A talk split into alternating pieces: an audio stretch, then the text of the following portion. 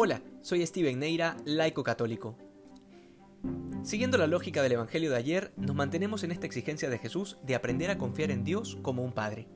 Si bien ayer le recriminaba a los fariseos su falta de fe, hoy nos recuerda que al Señor nada se le escapa. Es decir, no hay alguna necesidad nuestra que se esconda la mirada de Dios, y su voluntad divina está volcada a darnos de su gracia a manos llenas, en la medida en que lo pidamos y la pidamos con fe.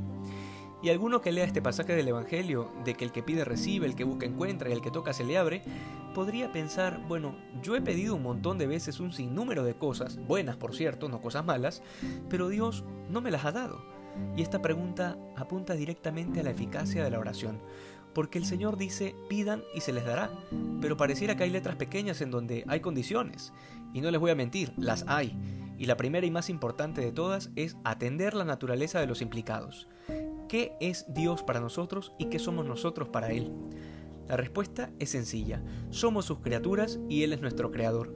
Por eso en el Antiguo Testamento la relación del pueblo de Israel con Dios era lo que a veces decimos una relación mercantil. Es decir, yo te doy esto y tú me das esto. Yo te sacrifico un par de animales y tú me das protección y me concedes salud.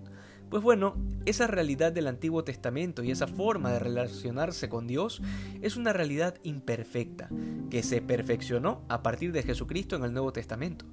Porque a partir de Cristo ya no somos solo criaturas, sino que por medio del bautismo somos hijos y Dios es nuestro Padre. Esto nos ayuda a entender considerablemente por qué Jesús no nos ha mentido cuando nos dijo que pidamos y se nos dará, y a la vez esto no implica que vamos a recibir todo lo que queramos. Dios es un padre, no es un abuelo chocho ni tampoco un padrastro malvado, es un padre, un padre que te conoce a profundidad y que sabe perfectamente todo lo que necesitas para poder alcanzar la salvación y la felicidad plena que evidentemente solo es posible junto a Dios. Que si le pides pan no te va a dar una piedra, que si le pides pescado no te va a dar una serpiente. Pero siguiendo a detalle las palabras del Evangelio de hoy, el Señor nos dice que el Padre que está en los cielos dará cosas buenas a los que las piden.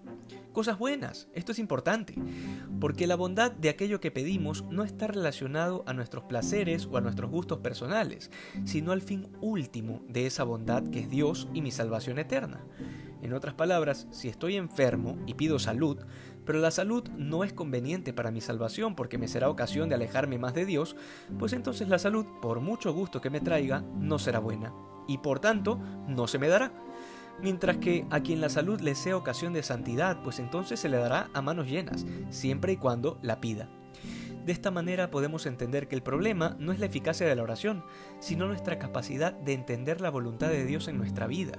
Si no sabemos lo que Dios quiere de nosotros y hacia dónde debemos ir, difícilmente sabremos pedir cosas buenas, y entonces viviremos en una constante frustración absurda de creer que Dios no nos escucha, cuando en realidad somos nosotros que no sabemos pedir.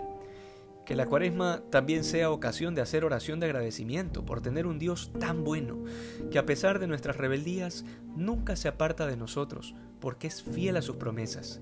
Que hoy seamos más santos que ayer. Dios te bendiga.